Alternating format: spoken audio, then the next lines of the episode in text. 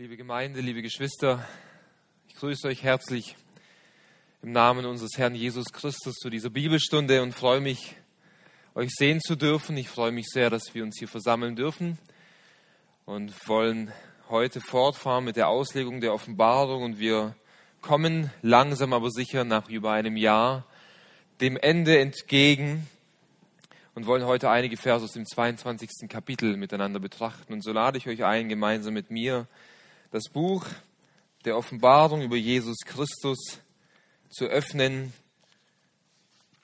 Kapitel 22, die Verse 6 bis 13. Offenbarung 22, die Verse 6 bis 13. Lasst uns diese Verse lesen und im Anschluss daran aufstehen zum Beten. Der Engel, der Johannes hier diese Offenbarung über den neuen Himmel und die neue Erde gegeben hat, spricht weiter mit ihm und dann heißt es hier ab Vers 6, und er sprach zu mir, diese Worte sind gewiss und wahrhaftig. Und der Herr, der Gott der Geister der Propheten, hat seinen Engel gesandt, um seinen Knechten zu zeigen, was bald geschehen muss. Und siehe, ich komme bald. Glückselig, der die Worte der Weissagung dieses Buches bewahrt. Und ich, Johannes, bin der, der diese Dinge hörte und sah. Und als ich sie hörte und sah, fiel ich nieder, um anzubeten zu den Füßen des Engels, der mir diese Dinge zeigte. Und er spricht zu mir, sieh zu, tu es nicht. Ich bin dein Mitknecht und der deiner Brüder, der Propheten und derer, die die Worte dieses Buches bewahren. Bete Gott an. Und er spricht zu mir, versiegel nicht die Worte der Weissagen dieses Buches, denn die Zeit ist nahe. Wer Unrecht tut, tue noch Unrecht. Und wer unrein ist, verunreinige sich noch. Und wer gerecht ist, über noch Gerechtigkeit. Und wer heilig ist, sei noch geheiligt. Siehe, ich komme bald und mein Lohn mit mir, um einem jeden zu vergelten, wie sein Werk ist. Ich bin das Alpha und das Omega, der Erste und der Letzte, der Anfang und das Ende. Amen. Lass uns gemeinsam zum Gebet aufstehen.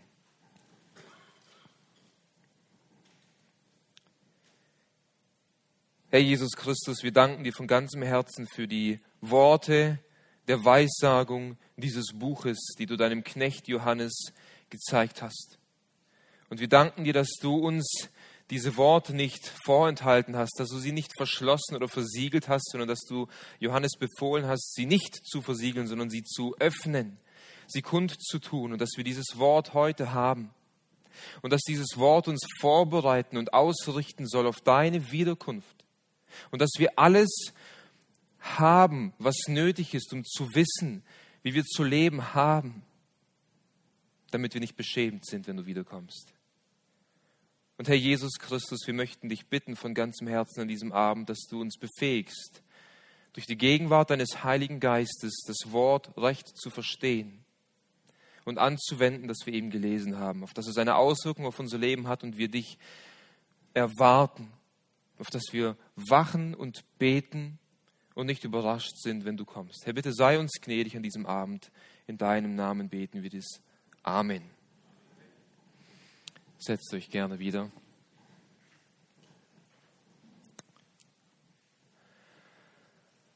Liebe Geschwister, ich weiß nicht, wie es euch geht, aber ich erwische mich immer wieder dabei, wie ich sehnsüchtig und ungeduldig auf Pakete warte. Oftmals, wenn ich mir ein Buch bestellt habe, das mich sehr interessiert oder das nützlich für mich wäre, dann kann ich es kaum erwarten, bis dieses Buch, bis dieses Paket endlich ankommt. Und oftmals bekommt man noch den Liefertermin zugeschickt und an diesem besagten Liefertermin warte ich oftmals, bis dieses gelbe Fahrzeug an meiner Straße vorbeifährt, anhält und an meiner Tür klingelt. Und heutzutage ist es so, dass nicht selten sogar die Möglichkeit besteht, das Paket nachzuverfolgen. Nicht wahr? Man, man bekommt eine Information, wann das Paket das Haus verlassen hat, dann bekommt man eine Information, wann das Paket in das Postauto geliefert wird, dann bekommt man eine Information, wann dieses Postauto in meiner Straße ist und zu mir nach Hause gebracht wird. Also man hat detaillierte Informationen über dieses besagte Paket was mich darauf vorbereitet und wachsam macht, auf dieses Paket zu warten. Ich weiß, ich kann dieses Paket gleich in Empfang nehmen. Nun, Geschwister, wenn wir schon auf irdische Dinge so eine Sehnsucht haben, wenn wir schon nach irdischen Dingen so ein Verlangen haben und sehnsüchtig darauf warten und sogar beobachten und nachverfolgen, wo dieses Paket sich aktuell befindet auf dieser Erde, wie viel mehr sollten wir Christen auf den warten, der vom Himmel eines Tages wiederkommen wird, um uns unseren Lohn zu bringen. Und wisst ihr, das Herrliche an unserem Gott, an den wir warten, auf den wir warten, ist, dass er auch uns detaillierte Informationen gegeben hat, die seinem Kommen vorausgehen. Sein Wort sagt uns ganz klar, dass bevor Jesus Christus wiederkommt, es auf dieser Erde Kriegs, Geschrei, Kriegsgerüchte und Kriege geben wird. Es werden Naturkatastrophen sein. Die Liebe der vielen wird erkalten. Das Evangelium wird auf der ganzen Erde verkündigt werden und so weiter und so fort, bis Jesus Christus wiederkommt. Das heißt, wir haben detaillierte Informationen, die dem Kommen von Jesus vorausgehen. Und wenn wir diese Informationen kennen und wenn wir sehen, dass sich diese Dinge in Erfüllung, äh, äh dass diese Dinge in Erfüllung gehen, sollte uns dies nicht wachsam machen? Sollte uns dies nicht auf, auf die Wiederkunft von Jesus vorbereiten? Sollte uns dies nicht dahin treiben, bildlich gesprochen, an die Tür zu gehen und zu warten und zu schauen, wann dieses gelbe Auto endlich kommt, beziehungsweise wann Jesus Christus vom Himmel her in den Wolken wiederkommt, wie er es uns verheißen hat? Jesus selbst sagte Matthäus 24, Vers 42, Wacht also, denn ihr wisst nicht, an welchem Tag euer Herr kommt. Auch wenn wir nicht den genauen Tag kennen, wenn die Schrift uns nicht einen genauen Liefertermin von Jesus genannt hat, wann er kommen soll, so haben wir doch Informationen, die sein Kommen voraussagen in gewisser Weise. Und deswegen sollten wir uns regelmäßig mit der Wiederkunft von Jesus Christus auseinandersetzt, damit dieser Tag seines Kommens nicht plötzlich über uns hereinbricht und wir erschrocken und überrascht sind, wenn er plötzlich kommt, sondern dass wir vorbereitet sind, dass wir auf ihn warten, dass wir sein Kommen erwarten. Das Thema der heutigen Bibelstunde lautet deshalb unsere Reaktion auf die baldige Rückkehr von Jesus Christus unsere Reaktion auf die baldige Rückkehr von Jesus Christus. Wir befinden uns nun in dem letzten Abschnitt, im letzten Teil der Offenbarung und die Verse 6 bis 21, also bis zum letzten Vers der Offenbarung, bilden sozusagen den Abschluss dieses Buches. Und in diesem Abschluss werden nun einige Aufforderungen und Reaktionen beschrieben, wie du und wie ich, wie die Leser der Offenbarung auf den Inhalt dieses Buches antworten sollen. Hier werden einige Reaktionen beschrieben, wie wir reagieren sollen auf das, was Gott Johannes in diesen 21 oder 22 Kapiteln offenbart hat. Und besonders auffällig, liebe Geschwister, in diesen letzten Versen der Offenbarung ist die wiederholte Aussage, ich komme bald. Die wiederholte Aussage, ich komme bald. Einmal in Vers 7 sagt Jesus, ich komme bald. In Vers 12 sagt Jesus, ich komme bald.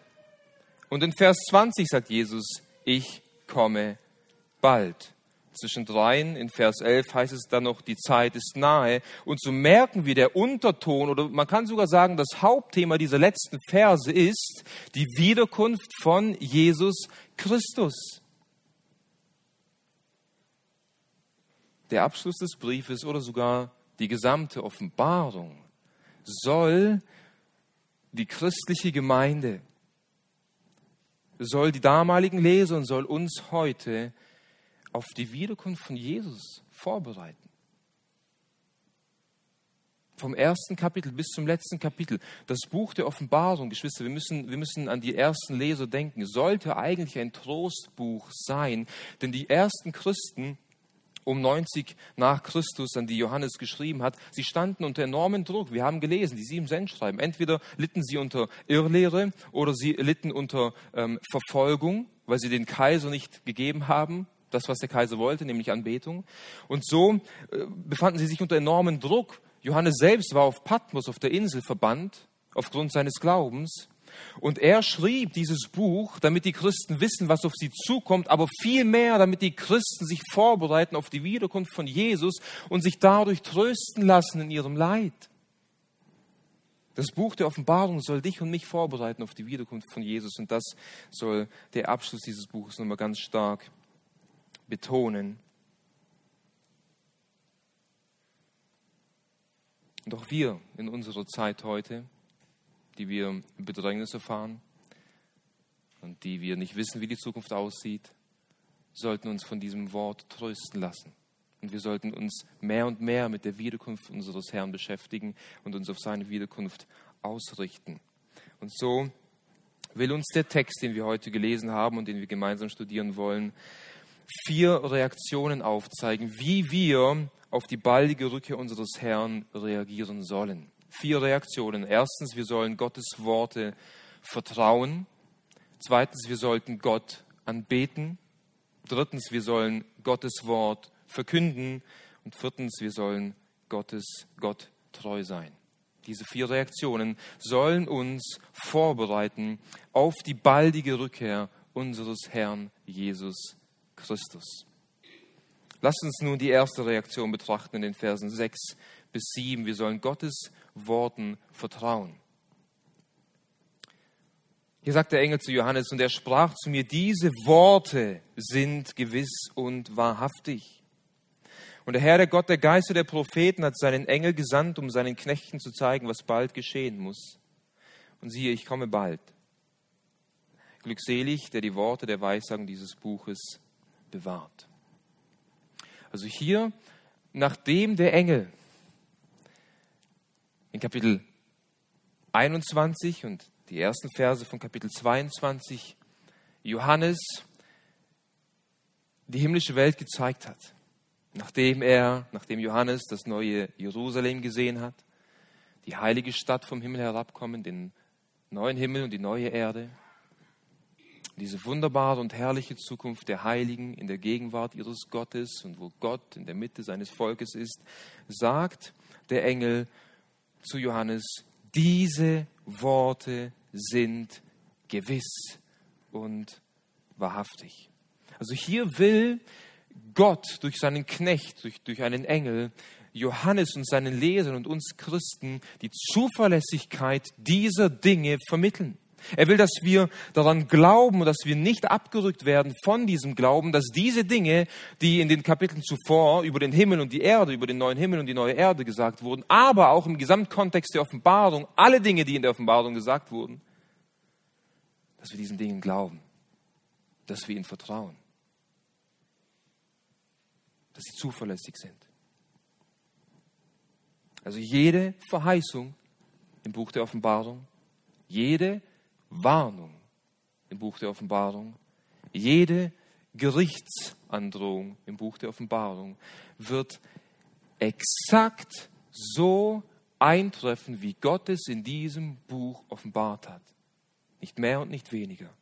Jedes Ereignis, der Aufstieg des Antichristen, der Niedergang des Antichristen, das Gericht vor dem großen weißen Thron, der neue Himmel und die neue Erde. All diese Dinge werden ganz genau so eintreffen, wie sie in diesem Buch beschrieben wurden.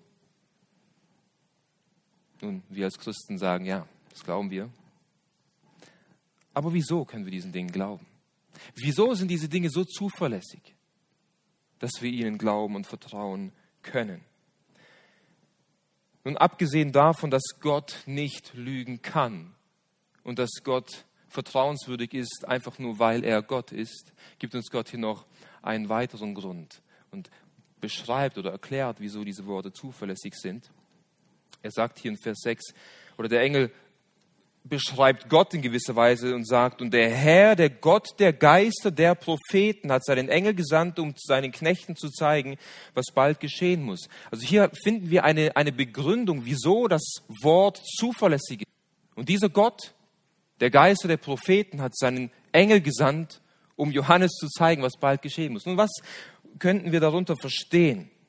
Ich verstehe unter dieser Aussage über die, die, dieser Titel, dieser Name Gott, der Geister der Propheten, dass damit gemeint ist, dass Gott durch seinen Heiligen Geist die Propheten des Alten Testaments, den Geist, und damit ist der Verstand, also, also das Wesen dieser Propheten, dass der Geist Gottes die Propheten des Alten Testaments geleitet hat und ihnen Eingebungen gegeben hat, wodurch diese Propheten des Alten Testaments von Gott her Weisung bekommen haben und Dinge aufgeschrieben haben, Dinge verkündigt haben. Gottes Geist kam also über den Geist der alttestamentlichen Propheten und dadurch wurden diese Propheten befähigt, Gottes Weissagungen auszusprechen.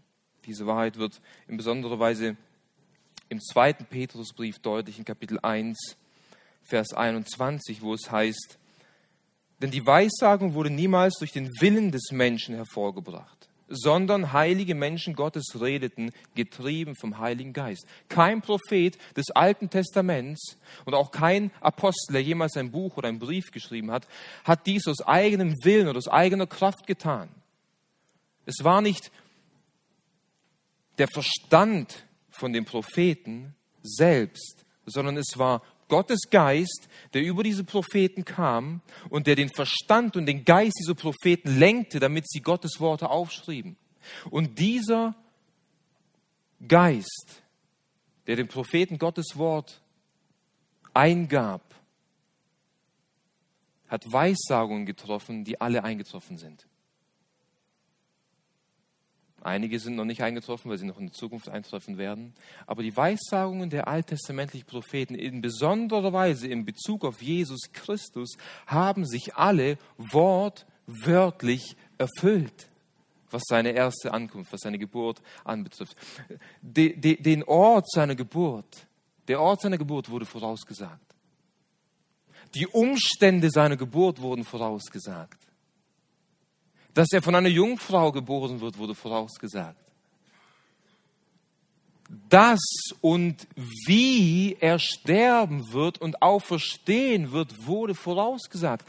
Und all das, was die Propheten von Gott eingegeben bekommen haben, hat sich genau so erfüllt. Und in gewisser Weise, um es in meinen eigenen Worten zu sagen, will der Engel Johannes hier sagen, wieso sind die Worte Gottes zuverlässig? Weil der Gott, der Prophezeiungen durch die alttestamentlichen Propheten gegeben hat, die sich alle in Erfüllung, die sich alle in Erfüllung, die alle in Erfüllung gegangen sind, dieser Gott ist treu. Und genauso wie sich die alttestamentlichen Prophezeiungen über die über, die, äh, über, über das Leben von Jesus äh, erfüllt haben, genauso wird sich auch all das erfüllen, was hier steht. Und genauso wird sich auch seine zweite Wiederkunft auf diese Erde erfüllen. Deswegen ist dieses Wort zuverlässig. Gott ist ein Gott der Treue. Wenn er etwas sagt, dann wird es eintreffen.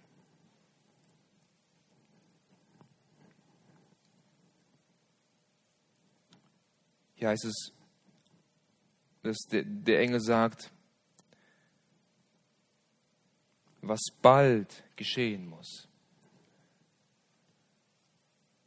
Das, was bald geschehen muss, sind die Dinge, die in der Offenbarung beschrieben sind.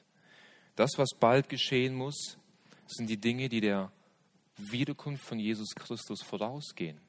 Das heißt, diese, diese endzeitlichen Wehen, von denen Jesus in Matthäus 24 spricht, die Dinge, die die Offenbarung in gewisser Weise beschreiben, all diese Dinge, sie müssen bald geschehen. Wir werden später noch sehen, bei Gott, ähm, Gott ist außerhalb von Raum und Zeit. Und wenn, wenn, wenn es für uns heißt bald, müssen wir nicht damit rechnen, dass es morgen passiert. Bei Gott ist ein Tag wie tausend Jahre und tausend Jahre wie ein Tag. Aber wir können davon ausgehen, dass wenn, wenn es hier heißt, diese Dinge sind Tagen, und diese Dinge haben sich auch teilweise schon angefangen zu erfüllen in den Tagen von Johannes. Christenverfolgung, Gerichte, Naturkatastrophen und all diese Dinge, sie passieren bald und sie passieren ständig. Und diese Dinge gehen der Ankunft oder der Wiederkunft von Jesus Christus voraus. Und deswegen in gewisser Weise ergreift Jesus selbst in Vers 7 nun das Wort.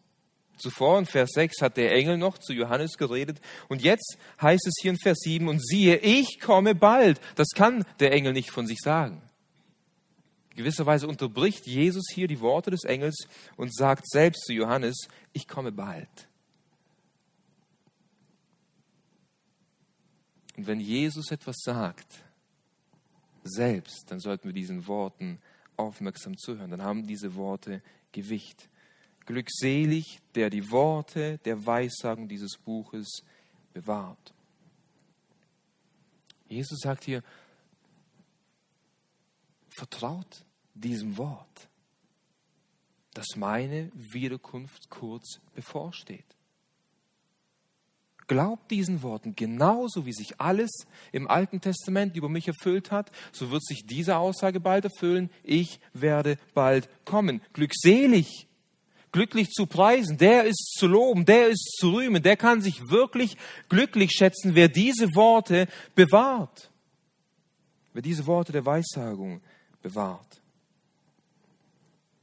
Dieses Wort bewahren kann zwei Bedeutungen haben. Einerseits kann dieses Wort auch übersetzt werden mit tun.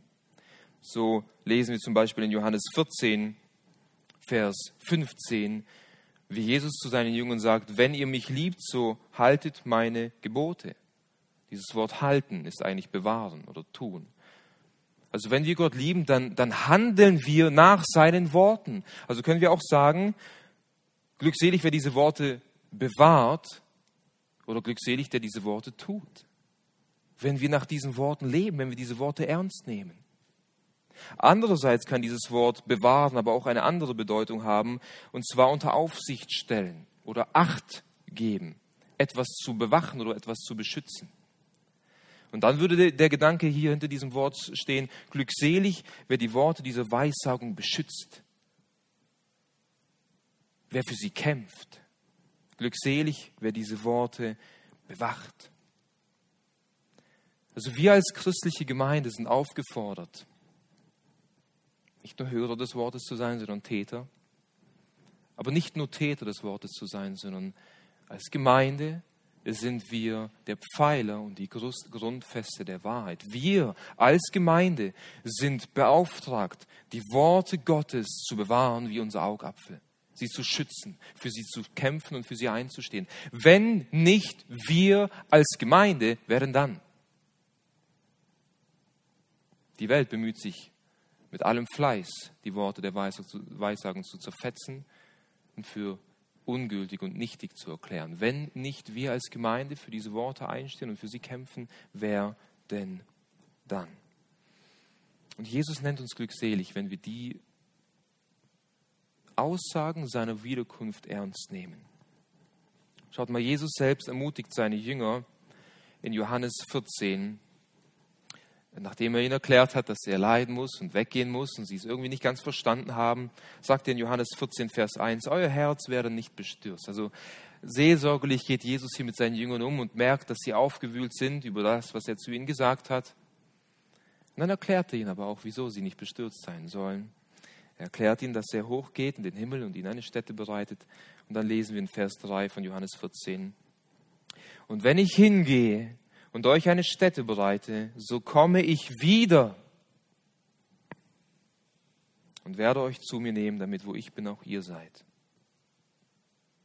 Mit diesen Worten tröstet Jesus bedrängte, beängstigte und unsichere Jünger wie dich und mich.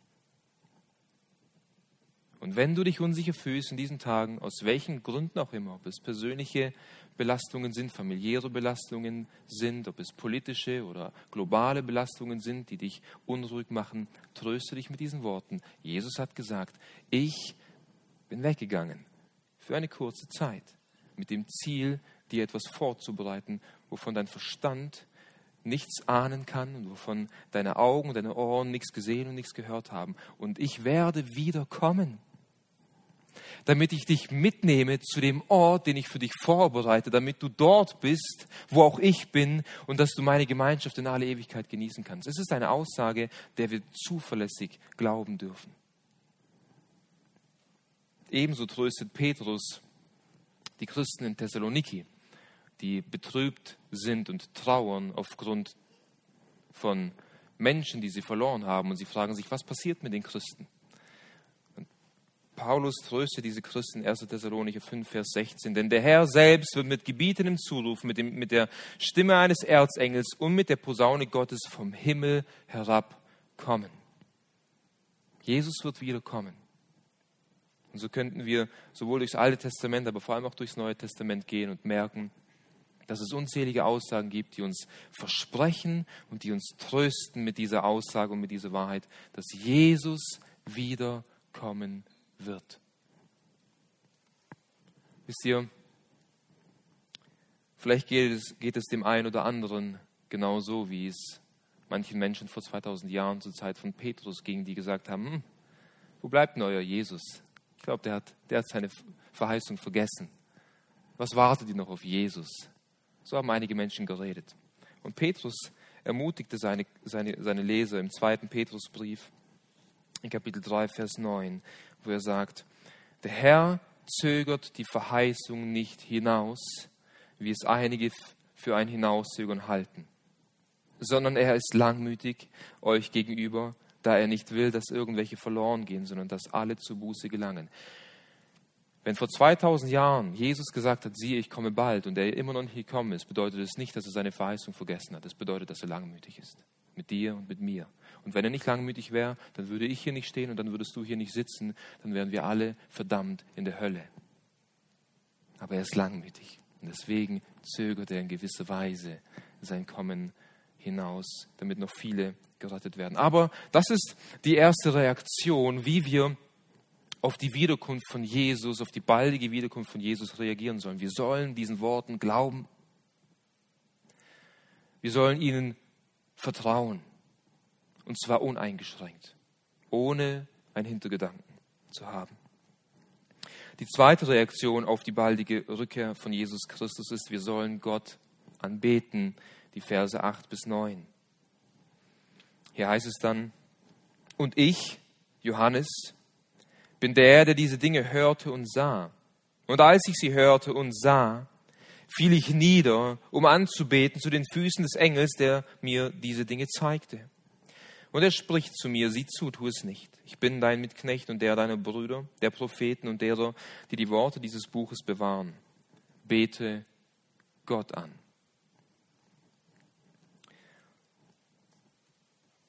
Zum dritten Mal wechselt hier die Perspektive. Zuerst hat der Engel mit Johannes geredet, dann kam Jesus selbst und hat zu Johannes geredet und jetzt redet Johannes selbst. Er sagt hier nun ich, ich Johannes, was uns zeigt, dass Johannes der Autor der Offenbarung ist, nebenbei gesagt. Und er sagt jetzt nun, ich bin derjenige, der diese Dinge hörte und sah. Und als ich sie hörte und sah, fiel ich auf meine Füße nieder. Wir haben dies immer wieder schon angesprochen, dass im Laufe der Offenbarung Johannes von diesen zwei Perspektiven gewechselt hat. Manchmal offenbarte Gott ihm visuell Dinge, die er mit seinen Augen sah. Manchmal aber sah er nichts, sondern er hörte nur. Er hörte eine Stimme, er hörte das Rauschen vieler Wasser oder sonstige Dinge. Und so wechselt sich die Perspektive. Und man, man, kann auch sagen, dass teilweise, dass es der Fall ist, dass die Dinge, die Johannes gehört hat mit seinen Ohren, oder beziehungsweise die Dinge, die er gesehen hat mit seinen Augen, wurden ihm später ähm, erklärt, indem er sie gehört hat. Und hier beschreibt er nun, er hat nämlich in Kapitel 21 und 22 Dinge gesehen im Himmel und Dinge gehört. Und die Reaktion von Johannes auf das, was er gesehen hat im Himmel, diese unendliche Schönheit, dieses unermessliche, grelle Licht, diesen Ort, wo keine Sünde ist, diesen Ort, nach dem wir uns alle sehnen, als er diesen Ort gesehen hat.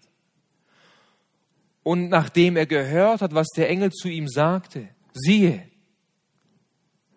diese Worte sind gewiss und wahrhaftig. Nachdem er dies alles wahrgenommen hat mit seinen Augen, mit seinen Ohren, durchdrang es seinen ganzen Körper, dass er es nicht ertragen konnte und er ist niedergefallen zu den Füßen dieses Engels und betete ihn an. Es überkam ihn. Es kam über ihn und er war außer sich vom Verstand her, dass er zu ihm niederfiel und ihn anbetete. Und der Engel sagte, sieh zu, tu es nicht. Stopp, stopp, stopp, stopp, stopp. Johannes, du gehst zu weit. Bete nicht mich an. Ich bin dein Mitknecht und der deiner Brüder, der Propheten und derer, die die Worte dieses Buches bewahren. Mit anderen Worten will, Johannes, will dieser Engel zu Johannes sagen, ich bin ebenso wie die alttestamentlichen Propheten einfach nur ein Diener Gottes. Ich bin ebenso einfach nur ein geschaffenes Wesen. Ich bin genauso wie du und die alttestamentlichen Propheten abhängig von dem Lebensodem Gottes. Ich bin abhängig von der Gnade Gottes. Ich bin abhängig von der Treue Gottes. Ich bin nicht anbetungswürdig. Ich bin nicht besser wie du. Ich bin zwar ein Engel, aber ich bin auch nur ein geschaffenes Objekt. Gott ist der Schöpfer und er alleine ist anbetungswürdig.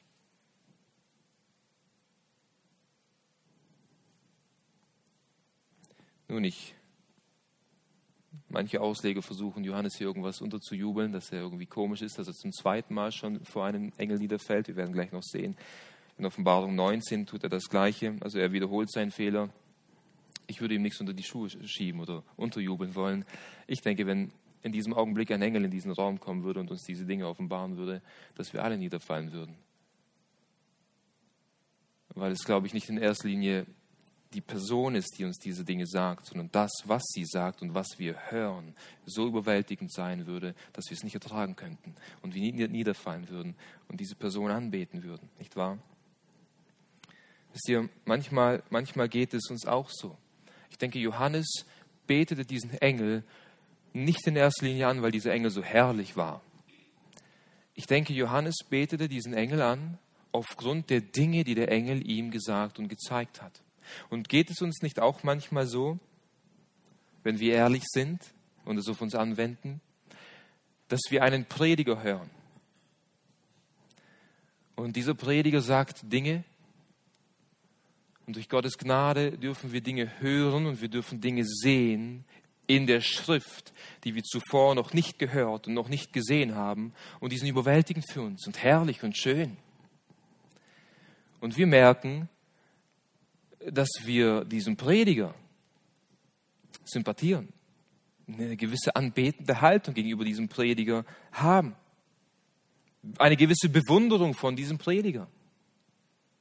Es gibt nicht wenige von solchen Predigern, die gut predigen können und die man hypt, die man bejubelt, die man anbetet, wie irgendwelche Musiker oder, oder Fußballstars.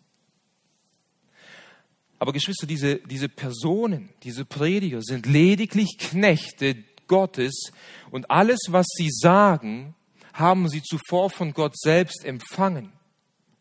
Sie sind einfach nur Knechte, die das weitersagen, was sie von Gott empfangen haben. Sie sind nicht anbetungswürdig. Und auch wenn wir diese Personen respektieren, und ich habe viele treue Männer Gottes in meinem Bücherregal, die schon gestorben sind, die ich sehr liebe. Ein John Owen oder ein Johannes Calvin oder ein Spurgeon oder sonstige Männer. Und ich schätze sie und ich respektiere sie. Und wir sollten diese Männer auch, ein Martin Luther, den Platz geben, den, der, der ihnen gebührt. Sie haben treu für Gottes Sache gekämpft. Aber diese Personen sollten nicht zu einem Kult werden, die wir anbeten und die wir die ganze Zeit zitieren. Und der hat doch dies gesagt und der hat doch jenes gesagt. Nein. Das sind Knechte Gottes gewesen, die Gott gebraucht hat. Und alles, was sie getan haben, haben sie aus der Kraft Gottes getan. Der Einzige, der anbetungswürdig ist, ist Gott selbst.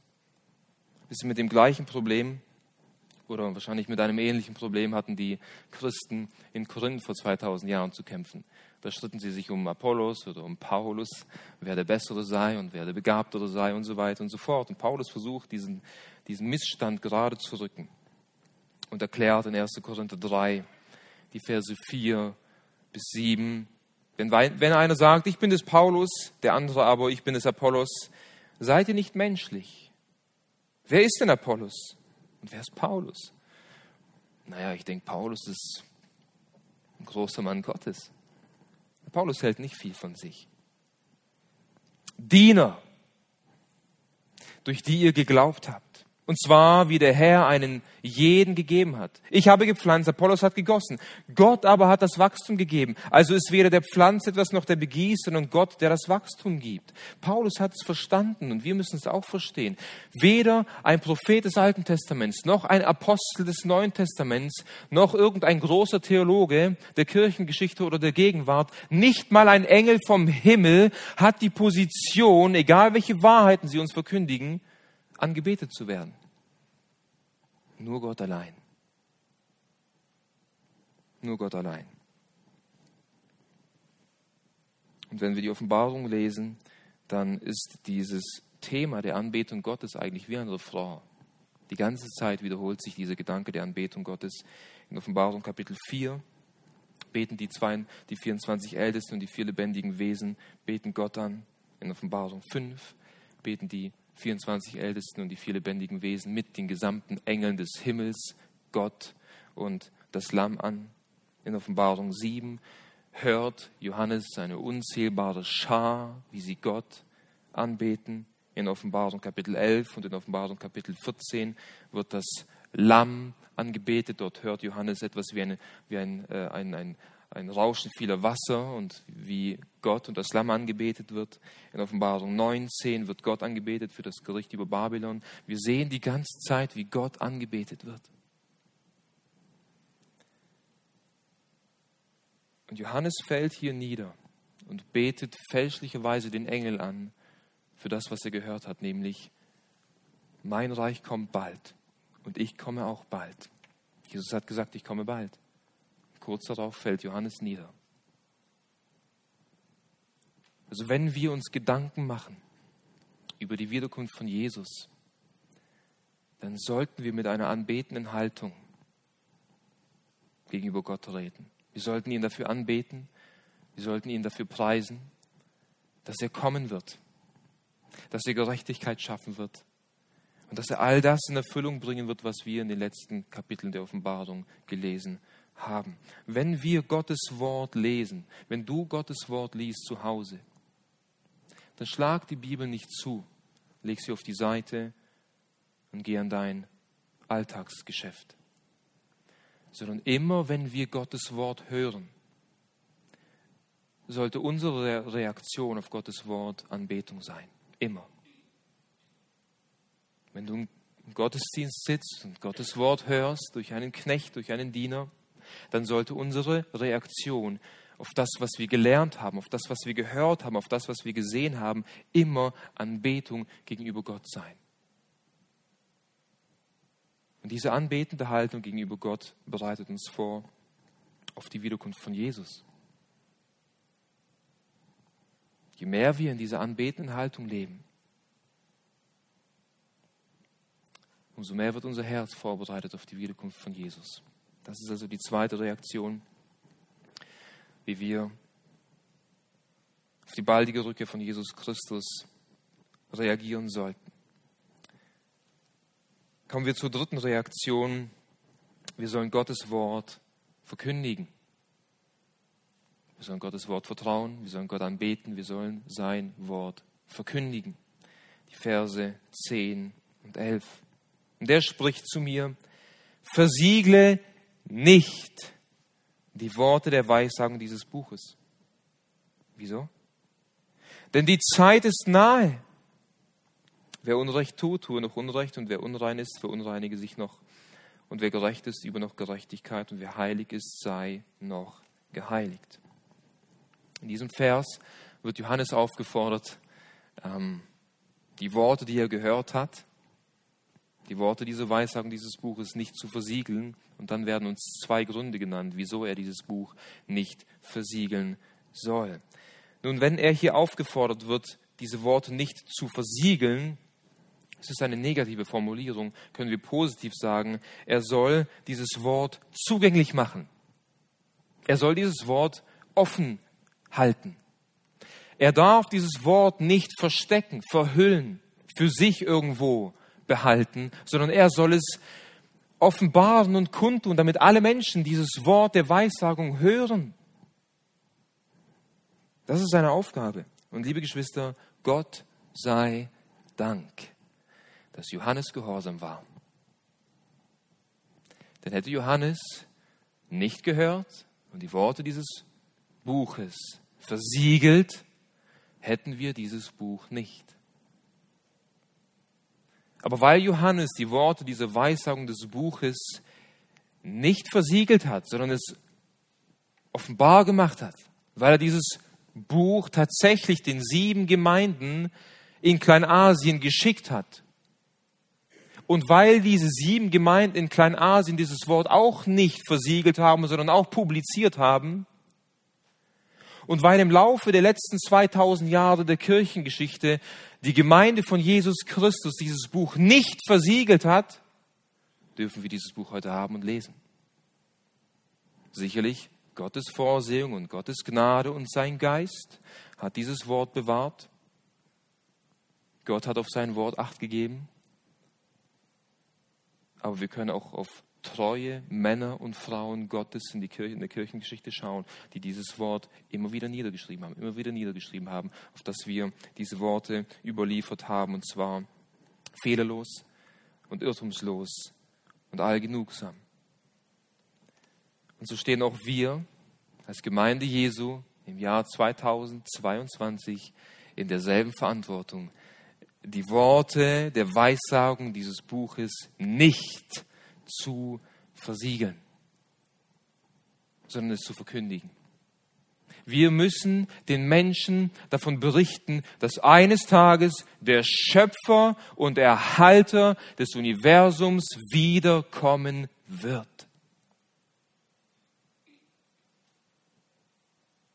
Wir müssen die Menschen warnen, dass wenn dieser Schöpfer, Jesus Christus, wiederkommen wird, er Gericht halten wird und sie zur Buße und zur Umkehr rufen, aber gleichzeitig auch Mut und Trost spenden, um ihnen zu sagen und zu zeigen, liebe Freunde, dieser Gott, der wiederkommen wird, wird alles wiederherstellen. Er wird nicht nur einen neuen Himmel und nicht nur eine neue Erde schaffen, er wird auch dich wiederherstellen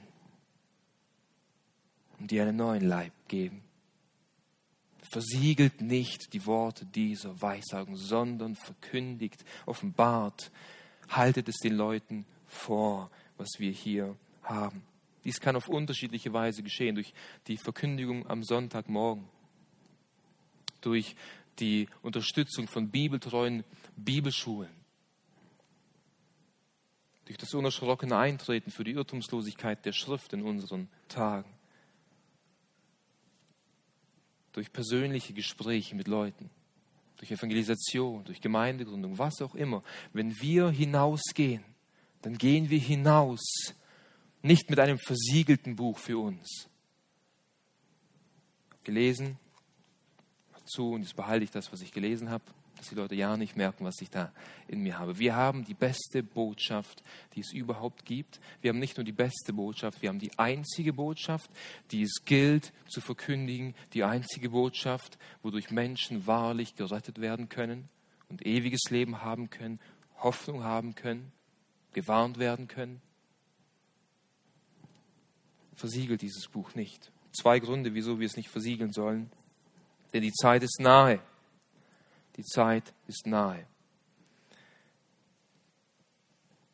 Mit genau diesen Worten hat Johannes das Buch der Offenbarung begonnen. In Offenbarung Kapitel 1, Vers 3. Denn die, denn die, denn die äh, Zeit ist nahe. So begann er das Buch der Offenbarung. Glückselig, der da liest und die da hören die Worte der Weissagung und bewahren, was in ihr geschrieben ist, kommt uns bekannt vor. Wieso? Denn die Zeit ist nahe. Also wir merken hier auch in gewisser Weise, wie der Bogen gespannt wird vom ersten Kapitel der Offenbarung bis zum letzten Kapitel der Offenbarung. Der Schluss wiederholt sich in gewisser Weise mit dem, was zu Beginn des Buches gesagt wurde.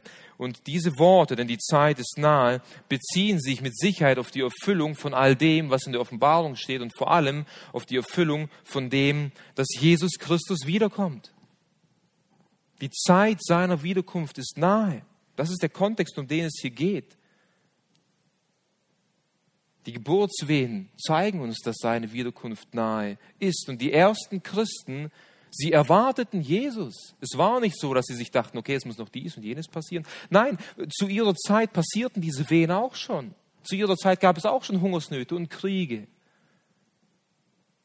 und Erdbeben und sonstige tragische Ereignisse.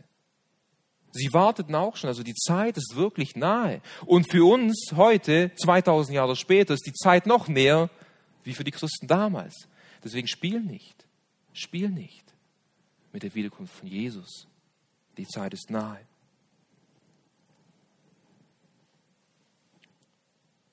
Wir sollen diese Worte dieses Buches der Weissagung nicht verschließen. Wieso? Weil die Zeit nahe ist, an dem Jesus Christus wiederkommt, um Gericht zu halten.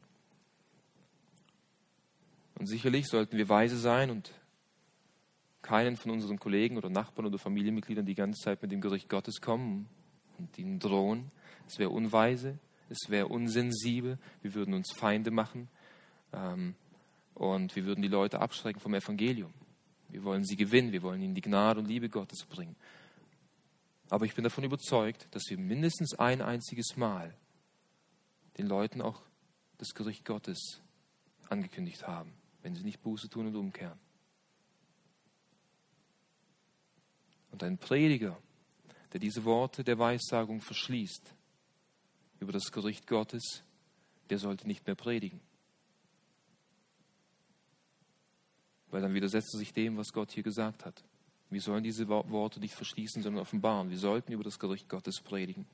Aber auch eine zweite, äh, ein zweiter Grund, wieso wir die Worte der Weissagung des Buches nicht verschließen sollen, weil die Seelen kostbar sind. Und weil es noch Raum gibt, Buße zu tun. In Vers 11 heißt es hier, wer Unrecht tut, tue noch Unrecht. Und wer unrein ist, verunreinige sich noch. Und wer gerecht ist, über noch Gerechtigkeit. Und wer heilig ist, sei noch geheiligt. Hier sind in gewisser Weise zwei Reaktionen auf die Wahrheiten des Evangeliums. Eine Reaktion ist,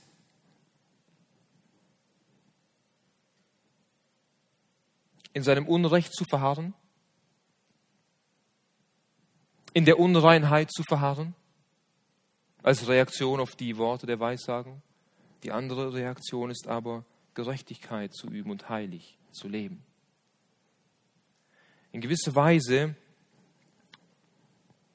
können wir aus diesem Vers herausnehmen, dass der Engel sagt, entweder du hörst die Worte dieser Weissagung und du wirst weiterhin in deinem Unrecht verharren und du wirst weiterhin in deiner Verunreinigung, das heißt in deinen Sünden leben wie bisher. Es wird keine Veränderung in dir vorrufen, wenn du nicht umkehrst und Buße tust. Wiederum aber jemand, der auf diese Worte der Weissagung reagiert mit Glauben, der bekommt Gottes Gerechtigkeit und er soll in diesem Stand der Gerechtigkeit wandeln, indem er immer heiliger und heiliger wird. Spannenderweise scheint es so, als würde der Engel hier schon in gewisser Weise vorahnen in diesem Vers 11, dass er sagt, die Welt wird sich nicht großartig ändern. Eigentlich derjenige, der Unrecht tut, wird weiterhin Unrecht tun. Derjenige, der sich verunreinigt, wird sich weiterhin verunreinigen. Die, die durch Gottes Gnade gerecht gemacht wurden, werden durch Gottes Gnade gerecht bleiben und in der Heiligung wachsen. Und wenn wir ehrlich sind und in die Vergangenheit schauen und in die Gegenwart, dann merken wir, dass dies wahr ist. Der Großteil der Menschen, wie reagieren sie auf das Evangelium? Der Großteil der Menschen reagiert auf das Evangelium, indem sie weiterhin Unrecht tun und sich verunreinigen. Aber in gewisser Weise haben wir hier in diesem Vers 11 einen, einen indirekten Ausruf, einen indirekten Schrei. Kehr um, solange es noch Zeit ist. Tu Buße. Denn das Schreckliche an diesem Vers und das Furchteinflößende an diesem Vers ist, derjenige, der in, in diesem Zustand stirbt, dessen Schicksal ist auf ewig versiegelt genau so, wie er gestorben ist. Jemand, der in Unreinheit stirbt, wird in alle Ewigkeit in den Feuersee geworfen werden und nicht dort rauskommen. Deswegen ist es eine Warnung, eine indirekte Warnung. Kehr um. Wenn du in deinen Sünden lebst, kehr um, solange die Gnadenzeit noch da ist. Bekenne dem Herrn deine Sünden. Wende dich ab von deinem sündigen Leben und komm im Glauben zu Jesus Christus und bitte ihn, dass er dich reinwischt von deinen Sünden, dass er dir seine Gerechtigkeit gibt, dass du Frieden mit Gott hast, Vergebung der Sünden und ewiges Leben, dass du seine Gerechtigkeit empfängst und dann in der Heiligung wandelst und dann bist du ein glückseliger Mensch. Denn dann erwartest du diesen Jesus nicht mit Furcht und Schrecken, sondern mit offenen Armen und mit Sehnsucht. Also wieso sollen wir die Worte dieser Weissagung nicht verschließen? Weil die Seelen kostbar sind, weil es noch möglich ist, dass Menschen umkehren. Auch wenn leider der Großteil der Menschen nicht umkehren wird.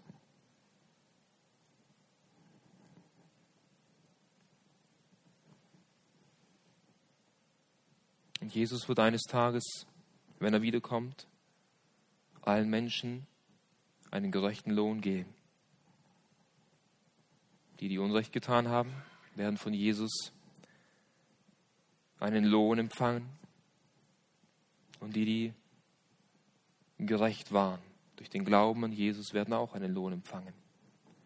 Das ist die vierte und letzte Reaktion, die wir betrachten wollen, die uns diese Wahrheit etwas verdeutlicht in Vers 12 und 13. Wir sollen Gott treu sein. Wir sollen Gott treu sein. Das bereitet uns auch noch vor auf die Wiederkunft von Jesus. Hier heißt es erneut, siehe, ich komme bald. Und mein Lohn mit mir, um einem jeden zu vergelten, wie sein Werk ist. Ich bin das Alpha und das Omega, der Erste und der Letzte, der Anfang und das Ende. Geschwister, wenn wir diese Verse lesen, dann kommen wir nicht daran vorbei, diese wiederholte Aussage, dass diese wiederholte Aussage uns förmlich entgegenspringt. Ich komme bald. Ich komme bald. Ich komme bald. Merk es dir, brenn es dir ein, schreib es auf die Pfosten deines Hauses und an die Pfosten deiner Tür und schreib es an die Stirn und schreib es an deine Hand. Ich komme bald. Wir sollten damit nicht spielen. Ich weiß noch, wo ich jung war, und ich meine, ich war noch in der Grundschule und ich hatte einen Klassenkamerad und, und äh, er ist auch in einer christlichen Familie aufgewachsen. Und als ich diesen Text studiert habe, kam mir dieser Gedanke. Ich wusste nicht, ob ich es erzähle, aber jetzt erzähle ich es doch. Und wir sind, wir sind von der Schule nach Hause gelaufen. Und ich weiß noch dieses Gespräch, dass wir über die Wiederkunft von Jesus geredet haben. Und ich war nicht gläubig und er auch nicht. Aber ich weiß noch, dass ich dieses diesen Gedanken hatte, Jesus kann jederzeit wiederkommen. Mir war diese Sache bewusst. Und mein Freund, der heute immer noch nicht im Glauben ist, sagte damals schon, wer weiß schon, wann er kommt oder ob er kommt. Oh, wehe dir, wenn du so denkst. Er wird wiederkommen. Ich komme bald. Ich komme bald was passiert, wenn er kommt. Und mein Lohn mit mir.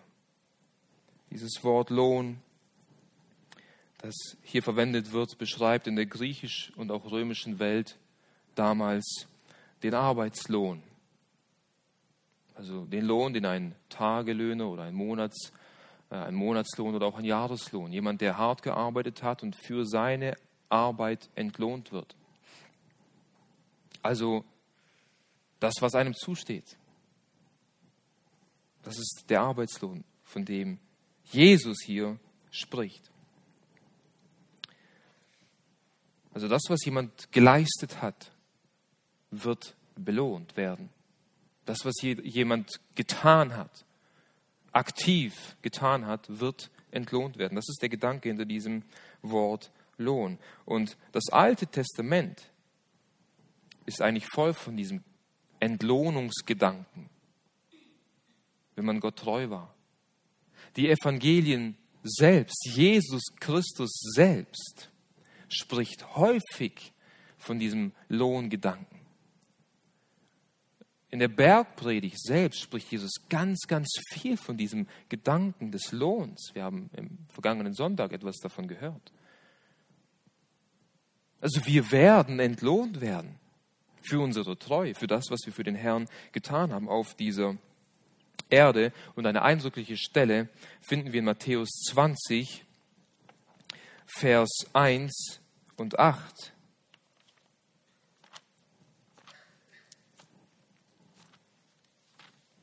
uns dieser Gedanke des Lohns beschrieben wird. Hier erzählt Jesus sein Gleichnis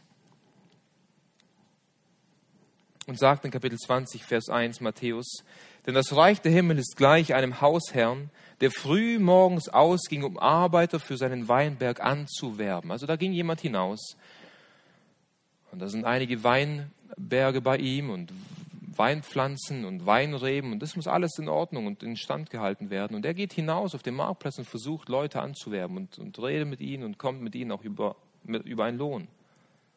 Und die Leute gehen zu ihm in seinen Weinberg und arbeiten bei ihm im Weinberg. Sind fleißig, sind treu in der Hitze des Tages. Manche kommen ein bisschen später dazu, weil sie später angeworben wurden, aber sie kommen dazu und dieser Arbeitgeber hat ihnen einen fairen Lohn versprochen. Und am Ende des Tages ruft er all diese Arbeiter zu sich und dann lesen wir in Matthäus 20, Vers 8. Als es aber Abend geworden war, spricht der Herr des Weinbergs zu seinem Verwalter, rufe die Arbeiter und zahle ihnen den Lohn, anfangend bei den Letzten bis zu den Ersten. Das ist ein Gleichnis über das Reich der Himmel. Wenn wir in Gottes Reich gerufen wurden, dann wurden wir in seinen Weinberg gerufen. Bist du in seinem Weinberg? Hat Gott die Arbeit anvertraut? Hat Gott die Arbeit anvertraut? Solltest du treu mit der Arbeit umgehen? Bist du treu in dem, was Gott dir anvertraut hat? Wird Gott eines Tages dich zu sich holen und dir deinen gerechten Lohn geben? Jesus sagt hier, siehe, ich komme bald und mein Lohn mit mir. Er sagt hier noch zusätzlich, äh, um einem jeden zu vergelten, wie sein Werk ist. Und ich denke, damit bezieht er sich sowohl auf die Gläubigen als auch auf die Ungläubigen. Er wird jedem vergelten. Die Ungläubigen werden auch ihren Lohn bekommen und diesen Lohn haben wir schon ausführlich betrachtet. Ihr Lohn wird die äußerste Finsternis sein, der Feuersee, dort wo das Weinen und das Zähneknirschen sein wird. Aber wir werden auch unseren Lohn bekommen. Unser Lohn besteht in einem unverwelklichen und unbefleckten und unverweslichen Erbe, das in den Himmel für uns vorbereitet ist. Unser Lohn besteht in einem Schatz, der im Himmel ist. Und diesen Schatz werden weder Motte noch Rost zerfressen. Und diesen Schatz wird kein Dieb stehlen können. Unser Lohn besteht aus der Krone der Gerechtigkeit, aus der Krone des Lebens, unser Lohn besteht aus so vielen Aspekten, die wir nicht fassen können. Aber wisst ihr, der, größte Lohn, den du und ich empfangen werden, ist Jesus selbst. Jesus selbst. Siehe, ich komme bald und mein Lohn mit mir. In Jesus kommt unser ganzer Lohn. Auf ihn warten wir und nach ihm sehnen wir uns.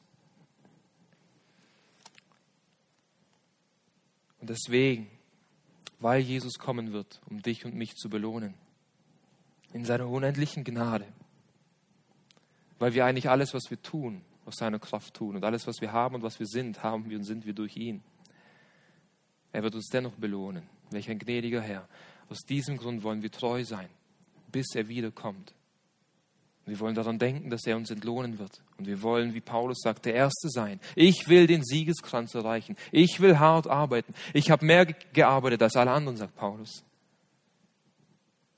Nun, es sollte kein egoistischer Gedanke sein, aber es ist ein guter Gedanke, wenn wir sagen, wir wollen fleißig sein, wir wollen treu sein. Wieso? Weil er es wert ist und weil er gesagt hat, er wird mich belohnen. Und so hoffe ich sehr, dass dieser Abschnitt aus der Offenbarung uns ermutigt hat und diese vier Reaktionen uns auf die baldige Rückkehr von Jesus Christus vorbereiten. Erstens, indem wir seinem Wort glauben. Zweitens, indem wir Gott anbeten. Drittens, indem wir sein Wort offenbaren und verkündigen. Und viertens, indem wir ihm treu sind, bis er wiederkommt. Amen.